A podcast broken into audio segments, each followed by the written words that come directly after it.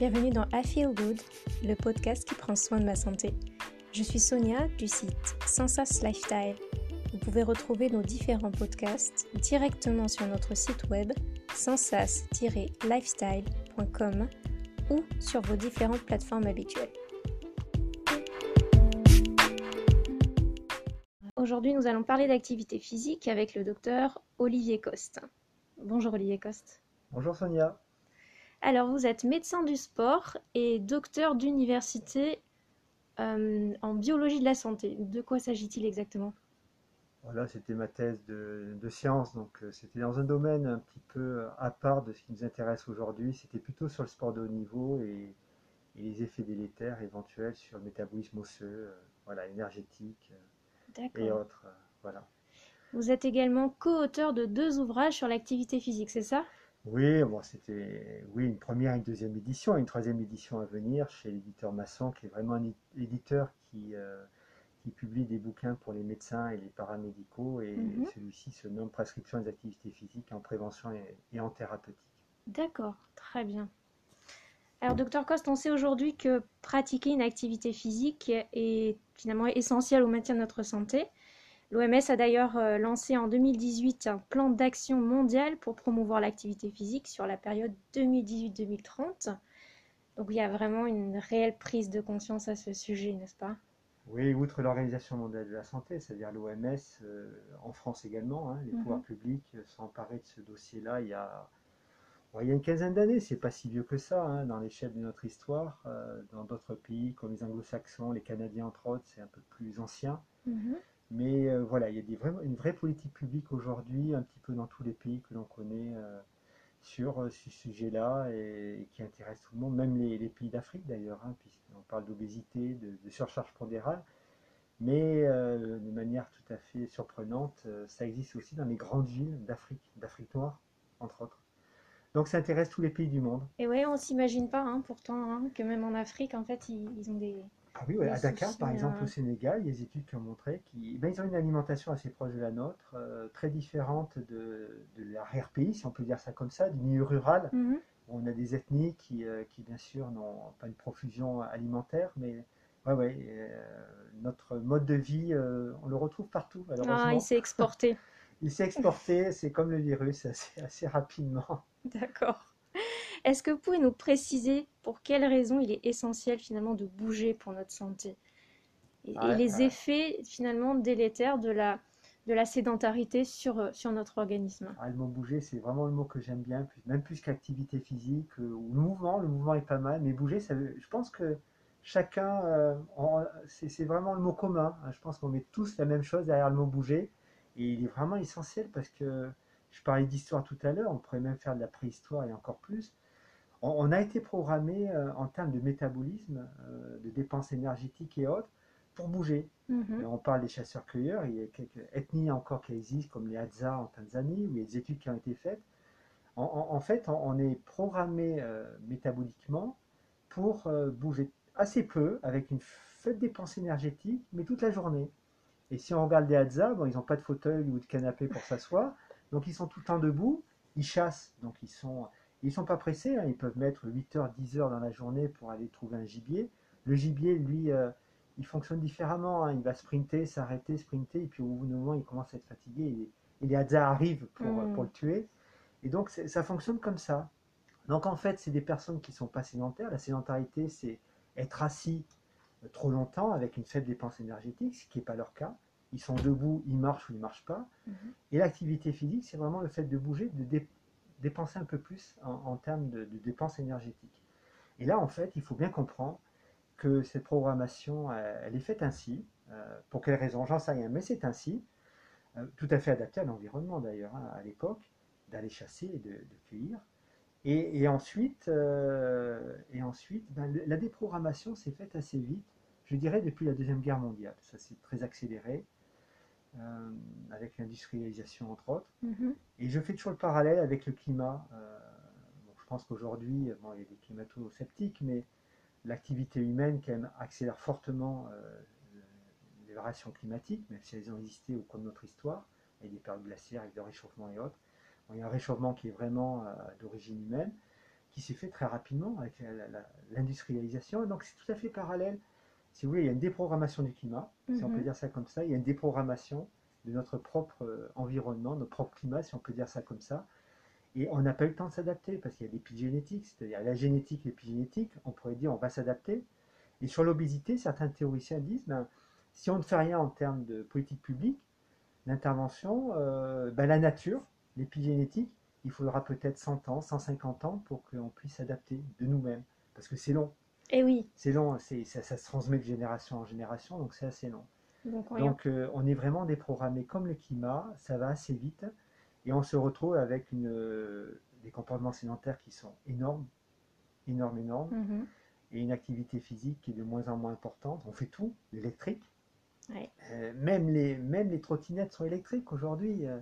Moi, quand je me fais doubler, je suis qu'avec une trottinette manuelle.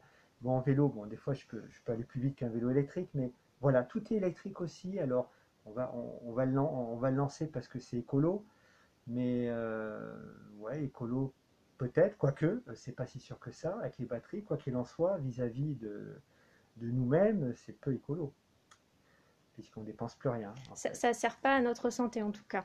Ah, ça sert pas à notre santé. euh, Bon, il vaut mieux être sur une trottinette ou un vélo, même électrique. Alors, le vélo électrique, bon, je suis critique, mais peut-être pas totalement. À, à arriver à un certain âge, et peut-être que dans une vingtaine d'années, j'aurai besoin de passer à l'électrique. Des fois, je double des groupes de personnes de 75, 80 ans, et c'est beau, hein, Mhm. qui vont monter d'école aussi, euh, voilà, et qui, euh, qui ont besoin de, de l'aide électrique parce que ce n'est qu'une aide. Oui. Hein, c'est pas, ce n'est qu'une aide, on est obligé de pédaler. Donc à ce niveau-là, ça a permis à des personnes de venir à- au vélo, Mhm. VTT ou le vélo de route, et j'ai plein d'exemples, plein d'exemples euh, comme ça autour de moi, hein, rien qu'autour de moi. Et d'ailleurs, depuis euh, la période du confinement, le vélo électrique a explosé. Ok. Et là, il faut 6 à 8 mois d'attente quand on l'achète neuf. Donc ça veut bien dire qu'il y a, voilà, il y a un intérêt. euh, euh, mais bon, quoi qu'il en soit, on, on participe quand même à la déprogrammation de, de nous-mêmes. C'est D'accord. un peu dommage. Oui, c'est dommage. Et, et du coup, cette déprogrammation, justement, euh, quels sont les, les effets finalement de ne pas bouger suffisamment sur notre santé? C'est assez documenté quand même aujourd'hui, non? Au niveau, au Ouais. niveau scientifique, au niveau des études. Quels sont les effets? Du c'est les euh, études qui manquaient, mais aujourd'hui, depuis une vingtaine d'années, de toute façon, on est dans l'ère où il faut tout prouver scientifiquement. hein. La Mm. médecine basée sur les preuves, euh, et, pour- et- et- outre la médecine, ben, les médecines complémentaires et alternatives dont fait partie l'activité physique. Et à mon avis, la- l'activité phare d'ailleurs des, des, des MCA, hein, si on peut dire ça comme ça, Ouais. Les médecines euh, complémentaires. Il y a pas mal de preuves aujourd'hui. Bon, elles peuvent être critiquables parce que l'activité physique, c'est pas un médicament, c'est un peu plus compliqué à étudier. Mhm. Quoi qu'il en soit, je pense que euh, en croisant toutes les données, on, on peut être rassuré à ce niveau-là de son intérêt bien supérieur parfois aux médicaments. Mhm. Donc oui, les preuves, elles, elles sont là. Elles sont là autant pour la sédentarité que pour l'activité physique. C'est-à-dire que la... on peut être très actif et être sédentaire. Mhm. Ça peut être souvent mon cas d'ailleurs, parce que ordinateur, euh, ça, même si je peux me mettre debout, je peux bouger euh, de temps en temps. Et donc je peux être actif, mais ça va pas, ça va pas venir euh, compenser les effets délétères de ma sédentarité. Donc c'est des facteurs totalement indépendants. Et on peut être, ne pas être sédentaire, ne pas être actif. Voilà, mais l'inactivité de ne pas être actif fait que euh, on aura quand même des effets délétères pas compensés par non- non-sédentarité. Mhm. Donc c'est un peu compliqué. J'appelle ça le couple infernal. C'est-à-dire, on fait la promotion de l'activité physique, on fait la moitié du travail. Si on Mhm. ne joue pas sur euh, diminuer les effets, euh, diminuer les comportements sédentaires. D'ailleurs, euh, je parlais du Canada, du moins les Québécois, euh, les, les programmes de politique publique, depuis très très longtemps, associent les deux. En France, depuis quelques années, c'est le cas. C'est-à-dire, le titre, ben, c'est augmenter l'activité physique, le fait de bouger, Mhm. et en dehors de ça, c'est diminuer les comportements sédentaires. Et moi, j'aime bien, euh, j'aime bien le levez-vous et bougez, parce que c'est chronologique. Levez-vous, on lutte contre la sédentarité, parce Mhm. qu'on n'est plus assis, Oui. et on augmente un peu sa dépense énergétique, sinon euh, on va tomber. Euh, il faut une activité musculaire, et à côté, et après vous bougez. Et on, on joue sur l'activité physique. Levez-vous et bougez, c'est excellent. Et d'ailleurs, c'est bien sur le plan même chronologique, parce que je pense qu'on prend les choses à l'envers. Il faut mieux, en priorité, lutter contre les comportements sédentaires aujourd'hui, parce qu'ils sont très, euh, euh, ils sont très importants, entre autres chez les enfants, et dès, dès le plus jeune âge, avec les écrans. Avec les j'en écrans, pense, oui, hein. tout De à façon, fait. on connaît tout ça. hein Mhm. dans notre entourage, et puis après, on va mettre en activité physique. Je pense que la priorité aujourd'hui, c'est les comportements sédentaires, si on veut mettre un ordre de priorité. Mais jouer sur les deux, Mhm. c'est indispensable. Je dis toujours, si vous ne faites que la promotion d'activité physique, vous faites la moitié du travail. Bon, c'est déjà bien, mais il faut faire les deux. Euh, et quand on fait des séances d'activité physique adaptées à des personnes qui ont des maladies chroniques, par exemple, Mhm. il faut qu'il y ait euh, un temps euh, de discussion sur les comportements sédentaires, comment vous pouvez, et ça peut se faire simplement, mais on le verra certainement tout à l'heure. Oui, tout à fait, tout à fait.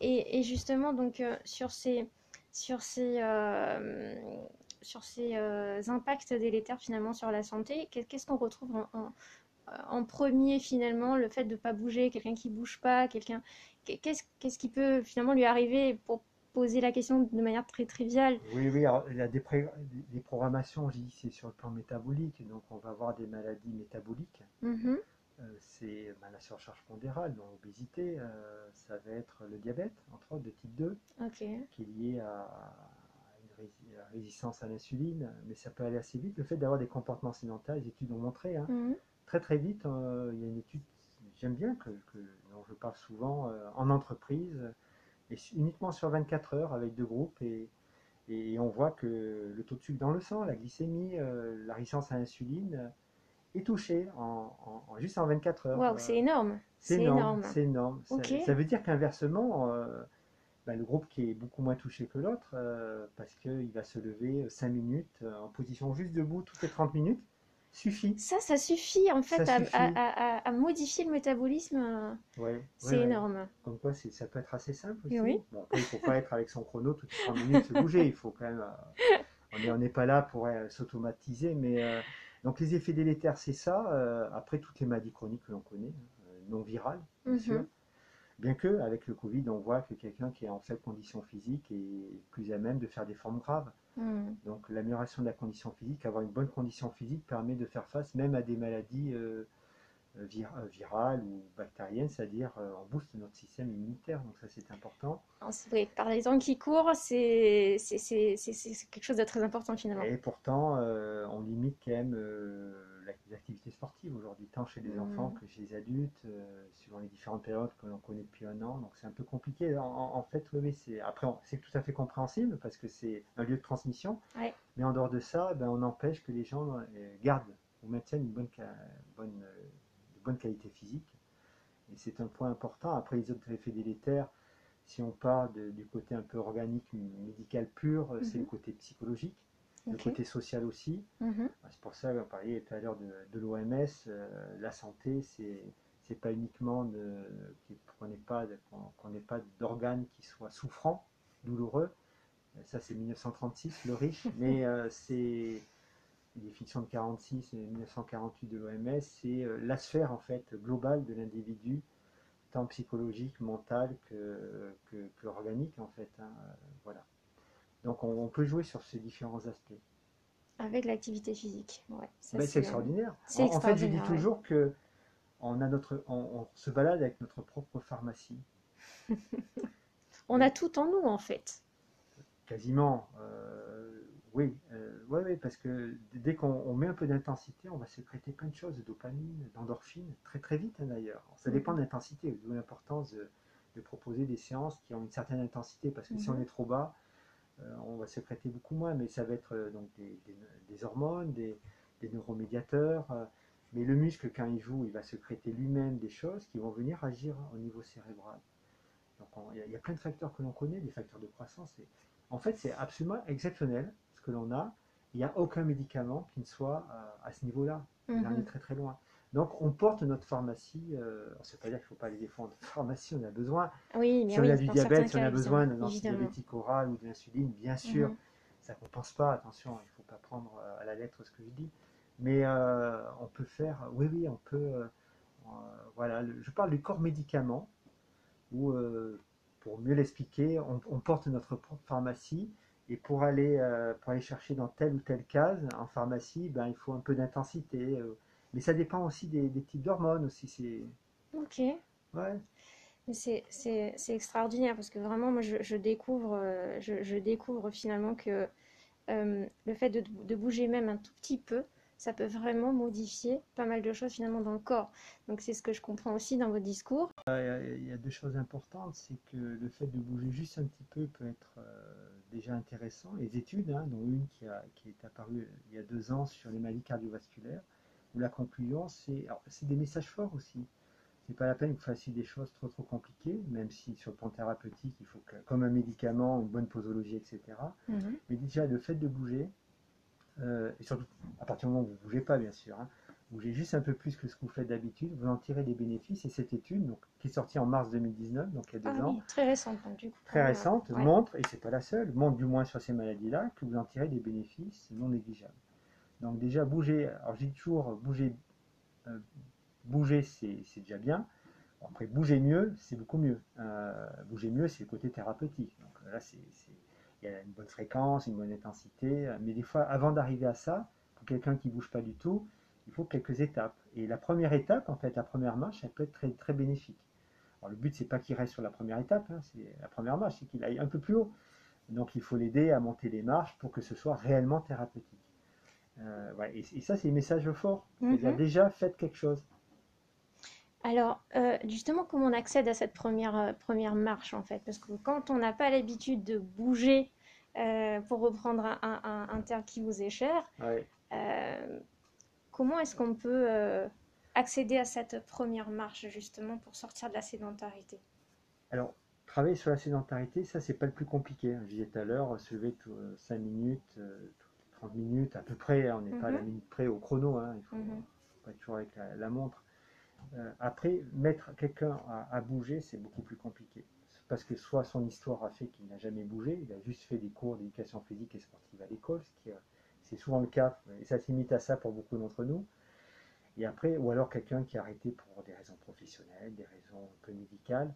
Donc il y a des personnes, ça sera beaucoup plus simple que d'autres. Mais le fait de bouger, en fait, il ne faut pas que ce soit une injonction euh, facile euh, qu'on va dire à quelqu'un, ben, vous n'avez qu'à bouger, allez faire, faites du sport. Ouais, Faites du sport, ben ok, merci et au revoir. Euh, comment je fais? comment je fais et souvent alors c'est c'est souvent pour donner des, des- des messages forts le- la difficulté aujourd'hui c'est pas tant d'avoir un vrai contenu de, de séances d'activité physique même si c'est très important sur le plan thérapeutique hein, je Mhm. reviens à la sécrétion d'hormones tout à l'heure Mhm. mais le premier enjeu aujourd'hui c'est de motiver la personne à Mhm. s'engager et puis de pérenniser l'activité parce que si on veut qu'elle soit thérapeutique quand vous avez une hypertension artérielle Ça se règle pas en deux jours. Alors déjà, souvent ça se règle pas. Si on règle, quoi, on, on baisse la, la tension artérielle, mais euh, si on arrête le médicament, ça risque de venir. Et en Mm. général, une maladie chronique, par principe, elle est chronique, à vie.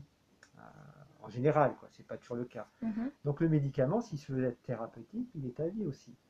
Donc il faut, il faut garder une activité. Et alors, déjà, motiver, engager une première fois, c'est une première étape, compliquée, complexe. Mais après, pérenniser, c'est encore plus complexe.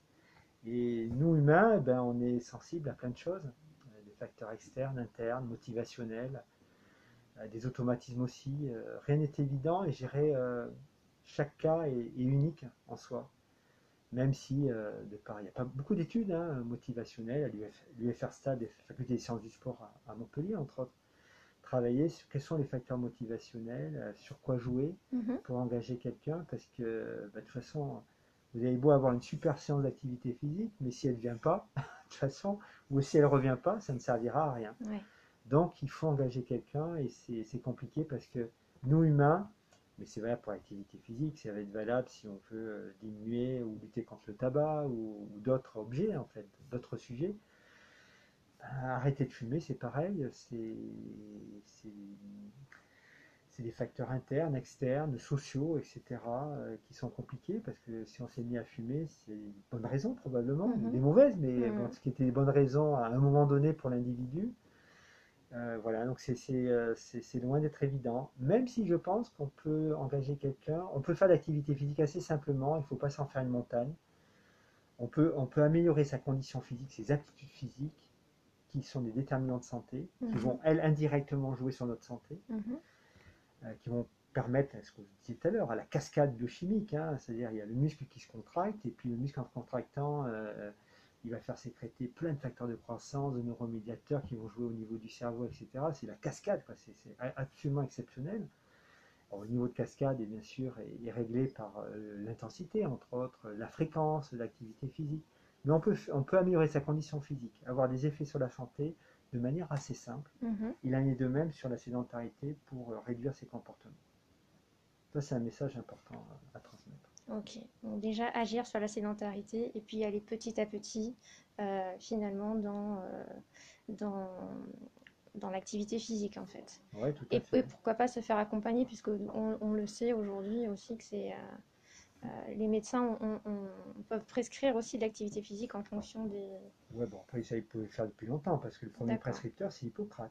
Moins de Ouais. 400 ans avant Jésus-Christ. Euh, donc, euh, depuis, moins de 400 ans avant Jésus-Christ, on n'a Ouais. pas fait grand-chose. hein, on n'a pas beaucoup avancé depuis l'ère d'Hippocrate. Mais quoi qu'il en soit, oui, tout le monde peut être de bons conseils. Les médecins comme le pharmacien, le diététicien, le kinésithérapeute, l'infirmier, il n'y a pas de Mm. problème. Ou d'autres ou d'autres membres de notre entourage, ça, c'est pas un problème en termes de conseils. Après, être accompagné, c'est mieux euh, parce que quand on a affaire à des intervenants, éducateurs sportifs, des enseignants d'activité physique adaptée, ils ont souvent cette fibre aussi Mm. de, de l'entretien motivationnel.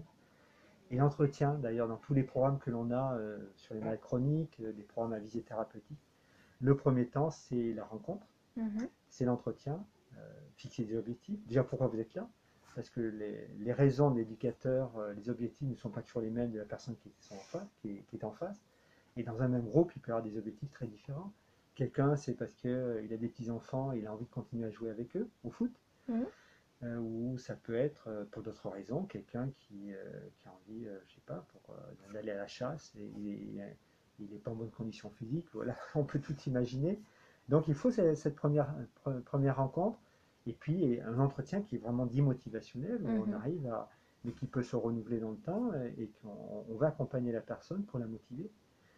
Alors, il y a, il y a- il y a plein de plein d'études sur la motivation, avec le célèbre Prochaska et Dicumente de 1982, où, où il y a- on, on montre les différentes étapes de pré-motivation, de pré-contemplation. Il y a plein d'étapes, Mhm. et parfois ça peut durer un an. Comme quoi, c'est long. Hein. Ah oui, Ah, d'accord. ça peut être très long pour certaines personnes. Ça se fait pas du jour au lendemain. si on pouvait claquer ouais, des doigts, ça ouais. serait génial. Malheureusement, c'est pas comme ça. Ouais. Et pareil, pour quelqu'un pour arrêter de fumer, parfois ça ne marchera pas. Mhm. Parfois, il faudra trouver d'autres euh, méthodes, d'autres techniques. Euh, c'est très variable d'un individu à l'autre parce que on, voilà, on est soumis à plein de facteurs Mm.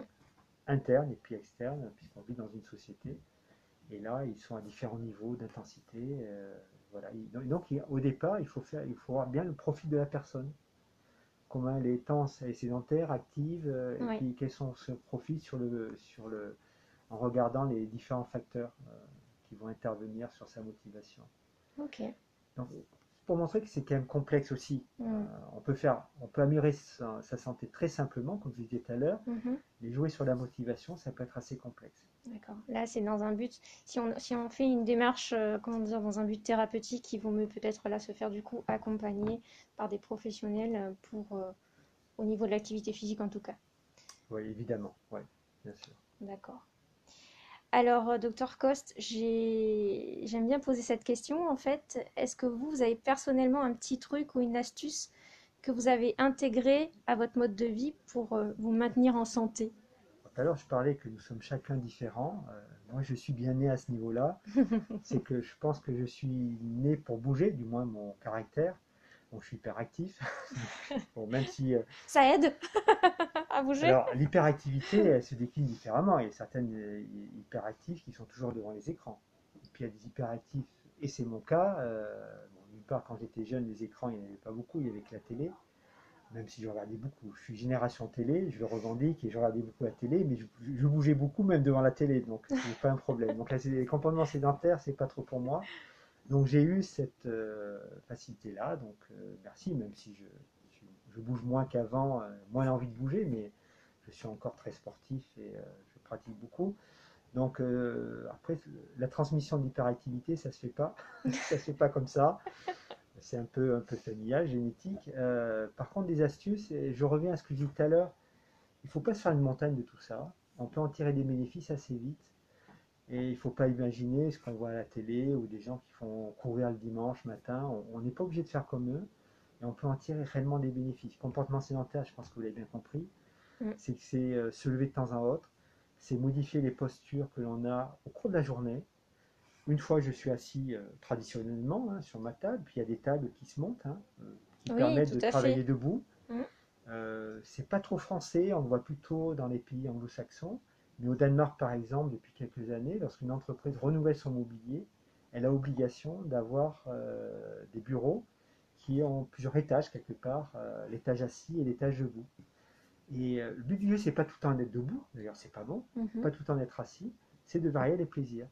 D'ailleurs, il y a, c'était, c'était passé, on peut le retrouver sur YouTube à France 3, euh, c'était vers Nancy, dans l'est de la France, où, et c'était l'école primaire, où euh, sur les 50 minutes de- du cours, parce que je pense qu'il dure à peu près 50 minutes, Mhm. il y avait trois temps. Donc c'était trois petits groupes dans la classe et ils tournaient. Donc une fois ils étaient assis traditionnellement, une fois ils étaient euh, même je crois assis par terre. Bon ça n'empêche pas qu'ils travaillaient. hein. Mhm. Et puis une autre fois ils avaient des vélos aménagés, un vélo sur lequel il y avait un plateau. Bon, pas repas, mais un plateau avec, alors, pas d'ordinateur, euh, moi j'espère, mais avec leur cahier où ils travaillaient, un exercice qui leur avait été donné et ils tournaient toutes les 15-20 minutes. Ben voilà, c'est l'image euh, qu'on doit avoir pour nous, qu'on doit faire, c'est de... Moi, quand... alors là, si vous voulez une astuce, je vais vous en donner. Ah, comme alors voilà. Quand je suis dans mon bureau, alors il faut- après il faut le bureau avec un petit peu d'espace, j'ai une table ronde, Mhm. Euh, si elle est pas ronde, elle est ovale, n'importe, elle est carrée, rigueur, on s'en fout. Euh, mais quand je suis au téléphone, alors que maintenant on n'a plus de téléphone fixe quasiment, donc on n'est pas relié au téléphone, j'ai mon téléphone portable, je me mets debout, c'est tout le temps comme ça, hein, et je tourne autour de la table. Ah, ok. Simplement, vous levez, vous tournez autour de la table Alors n'importe quel sens, hein, c'est pas grave, c'est pas gênant. Ouais. Et, et alors quand je suis chez moi, mais quand, dès que je suis au téléphone, je suis toujours debout et Mm. je dois faire un nombre de pas incalculable. D'ailleurs, s'il y a quelqu'un à côté, euh, j'énerve la personne parce que je ne fais que bouger. Et, et- et ça, c'est pour moi, c'est pas programmé, hein, c'est mon hyperactivité. Mais bon, essayez de le programmer pour vous. Hop, je me lève et euh, voilà. En fait, il faut changer de posture au cours de la journée, tout bêtement. À chaque fois qu'on y pense, euh, ou, ou les premiers temps, peut-être se mettre, euh, se mettre quel- une alarme toutes les, toutes les 20 minutes, toutes les 30 minutes, jusqu'à ce que ça devienne peut-être automatique. hein. En tout cas, il faut tester. Oui, après, ce- alors, les astuces, elles sont plus sur le comportement sédentaire que sur l'activité physique parce que c'est un peu Mm. plus simple. Mais par exemple, dans les entreprises, c'est fait, certains endroits, euh, vous faites une, vous imprimez, euh, vous imprimez une page, un document, il faut aller dans le bâtiment d'à côté ou descendre les escaliers. Bon, on peut tout à fait faire ça. Mm. Euh, moi, si je vais voir un collègue, plutôt lui envoyer un email, hein, je me déplace pour lui dire voilà ce que, voilà ce que je dois lui dire. Et on favorise le lien social en même temps. Une pierre deux en coups. plus, ce qui est- ce qui est bien en ce moment, bon, en ce moment, euh, on est peut-être un peu- surtout en télétravail, mais Oui. voilà, c'est des astuces toutes simples, euh, plus valables pour le comportement sédentaire que pour l'activité physique. Bien que l'activité physique, sincèrement, on peut améliorer sa condition physique, dite aérobie, hein, vraiment d'avoir une super endurance parce que c'est le déterminant majeur de la santé. Assez simplement, des fois avec des programmes, alors des programmes qui doivent être accompagnés, hein, Mhm. ce que vous disiez tout à l'heure, parce que ça nécessite vraiment des compétences. Un peu comme tu veux être performant, il faut un entraîneur. En fait, c'est- la même chose. Il faut un entraîneur Mhm. hein, ou un coach. Euh, mais on peut faire ça avec des séances de 15 minutes, deux fois par semaine, pas plus. Donc, c'est pas la peine de faire des heures, bien au contraire. On peut faire avec un peu d'intensité, de manière confortable aussi, avec des périodes de, de repos, euh, de récupération plutôt longues, qui fait que c'est, on, on joue sur la pénibilité de l'effort. C'est intense, mais euh, la séance en, en- en soi, elle est plutôt pas trop pénible.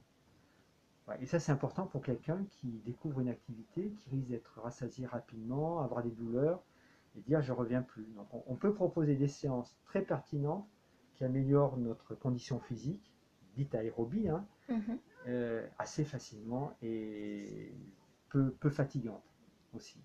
Ce qui est extraordinaire en fait. Mais c'est génial. Il paraît que le corps est extraordinaire, il y a même une émission là-dessus. donc, euh, Oui, euh, oui, notre corps a apparemment de, de, de, de pouvoir, beaucoup de pouvoirs extraordinaires. c'est ça, oui, c'est des pouvoirs extraordinaires. ouais. Ça sera sûrement, euh, comment dire, l'objet d'un autre, euh, d'un autre podcast, hein, peut-être avec vous, sur un autre sujet. Voilà. Et bien, écoutez, en tout cas, merci beaucoup pour, pour tous vos conseils et, et votre présence. On a appris plein, plein, plein de choses aujourd'hui. Euh, tant qu'à moi, je vous retrouve euh, la prochaine fois pour une autre thématique sur A Feel Good Podcast.